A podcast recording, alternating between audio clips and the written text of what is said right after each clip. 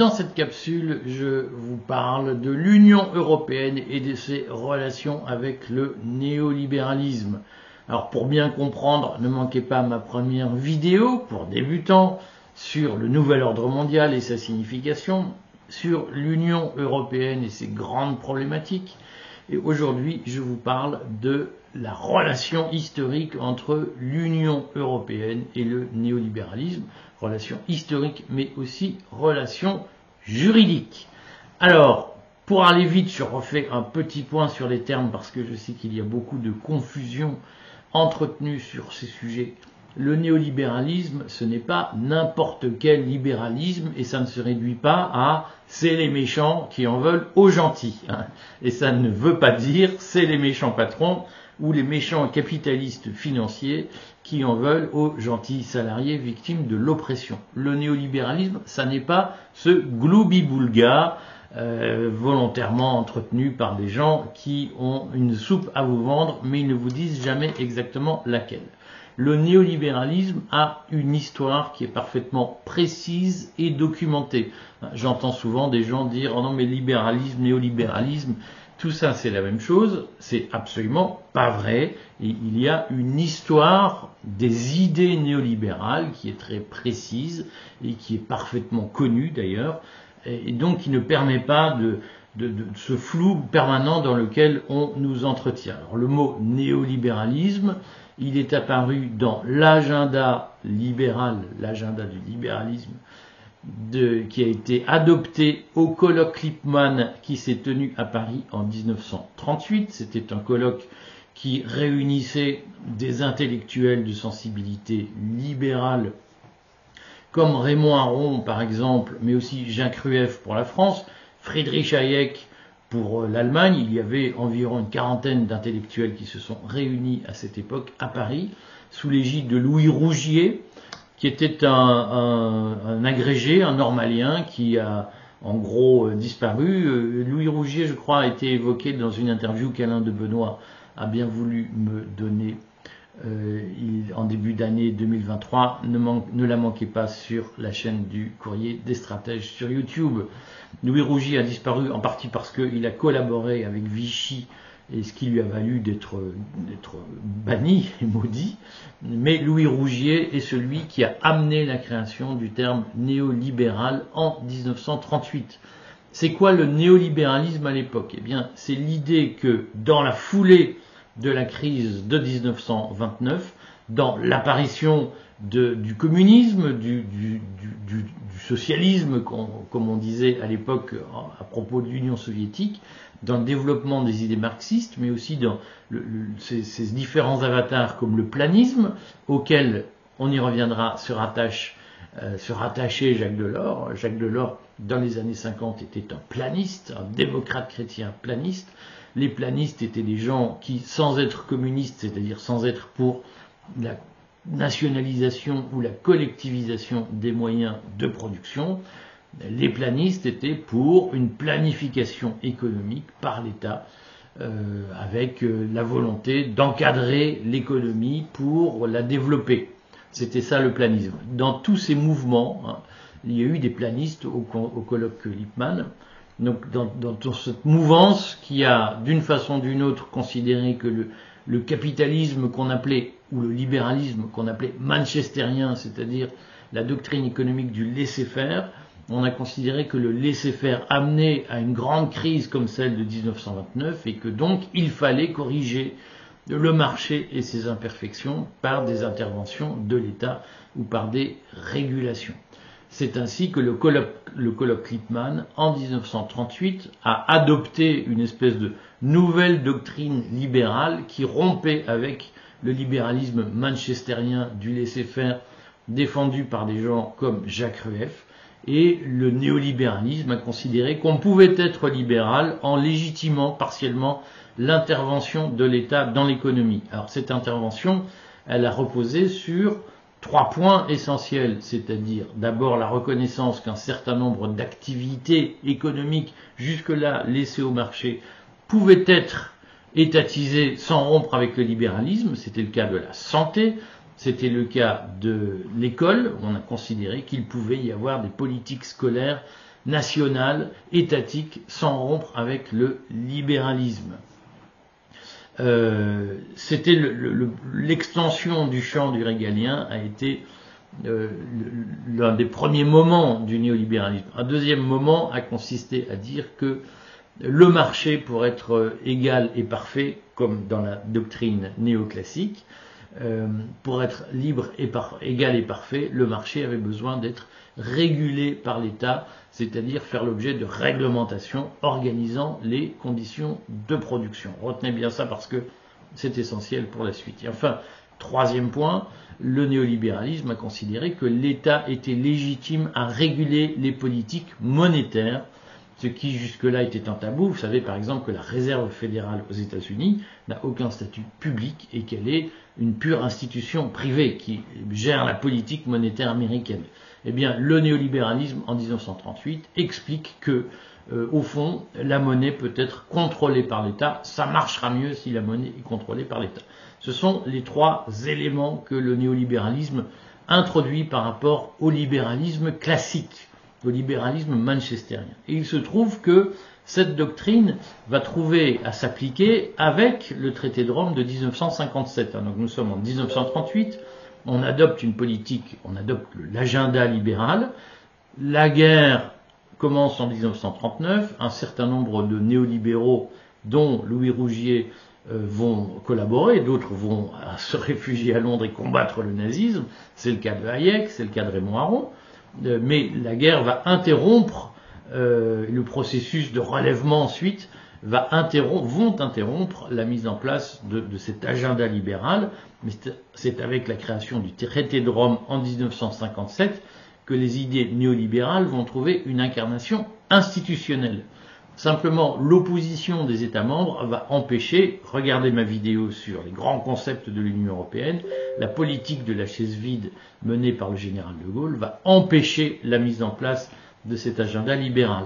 C'est avec l'acte unique européen de 1986, hein, adopté en même temps que l'arrivée de Jacques Delors à la tête de la Commission européenne, c'est avec l'acte unique européen de 1986 que les idées néolibérales vont trouver leur application. Et cette évolution est importante. Petit café. Pourquoi est-elle importante? Parce que, je vous l'ai dit, Jacques Delors vient de cette mouvance démocrate chrétienne, européiste, planiste, qui, d'une façon ou d'une autre, a participé euh, au colloque Klippmann, même si elle était considérée comme trop à gauche, trop étatiste. Mais Jacques Delors a baigné dans cette idée qu'il euh, fallait organiser le marché, mais que le marché était au fond une bonne chose euh, et qu'il fallait lui donner une vie. C'est d'ailleurs pour ça qu'en 1982, Jacques Delors fera partie de l'équipe qui, face à François Mitterrand, défendra le principe de la désinflation compétitive, c'est-à-dire de la lutte contre l'inflation en supprimant l'indexation des salaires et en promouvant la stabilité monétaire avec notamment euh, une harmonisation des politiques monétaires européennes qui débouchera sur ce qu'on a appelé le serpent monétaire européen et ensuite sur la préparation du traité de Maastricht. 1986, Jacques Delors arrive à la tête de la Commission européenne.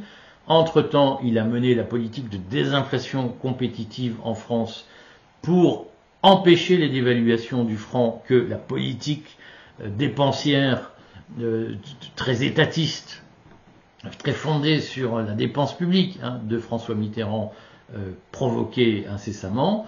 Donc Jacques Delors propose une forme d'ordolibéralisme, il accède à la tête de la Commission européenne et il va préparer à la fois le traité de Maastricht et la transformation de la communauté européenne en une Union européenne par notamment une harmonisation des marchés. Et c'est là que Jacques Delors va lancer, va promouvoir les politiques de régulation qu'on connaît.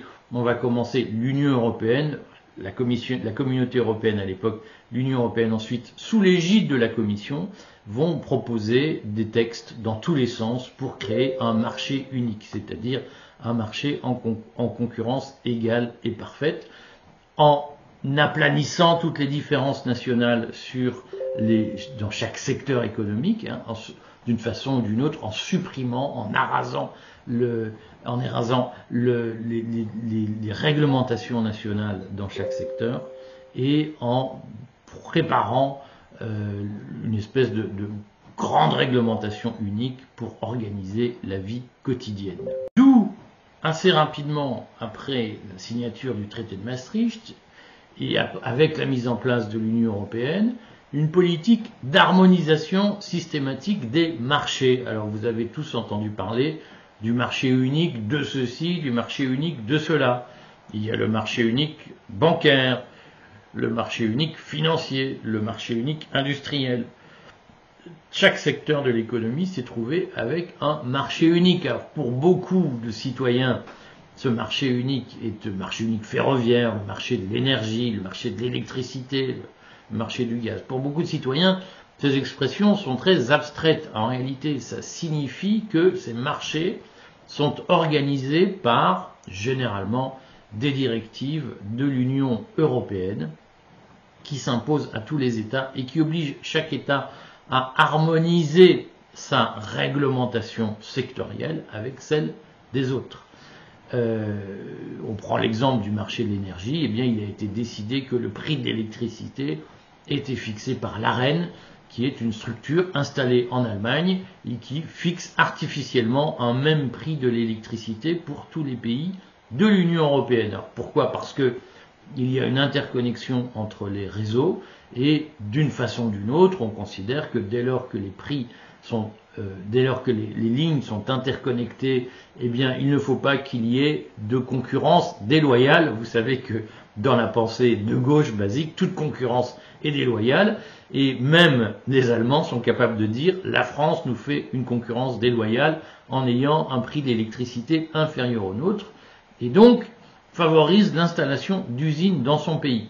Euh, donc on a fixé un prix artificiel de l'électricité pour obliger chaque pays à augmenter ses tarifs euh, pour se mettre à, l'aune du marché unique de l'énergie. Alors, vous comprenez toute la difficulté de l'exercice, c'est qu'il y a une projection idéologique il y a une idéologie néolibérale qui est au fond une idéologie étatiste, c'est une idéologie qui légitime l'intervention de l'État dans l'économie et qui favorise le capitalisme de connivence, donc ceux qui ont les moyens de faire leur lobbying à Bruxelles, obtiennent des directives qui leur sont favorables et qui permettent de, d'une façon ou d'une autre, établir des barrières protectionnistes qui empêchent la concurrence. Donc il y a officiellement une idéologie de la concurrence euh, égale et parfaite dans l'Union européenne. En réalité, cette idéologie est un cheval de Troie pour autoriser la mise en place d'un capitalisme de connivence. On le voit avec l'exemple de l'électricité que tous les Français comprennent intuitivement. Bien entendu que l'idéologie du marché unique de l'énergie qui consiste à réguler, comme on dit aujourd'hui, on ne dit plus, on dit plus normé, on ne dit plus dirigé, on ne dit plus réglementé, on dit réguler. Hein. Cette idéologie qui consiste à réguler le marché de l'énergie en fixant un prix unique pour garantir une égalité dans la concurrence, cette idéologie est un cheval de Troie qui permet à l'Allemagne d'affaiblir EDF et d'affaiblir la stratégie française en matière de fabrication, de production d'électricité, pour obliger les Français à vendre plus cher une électricité qui est la moins chère du monde.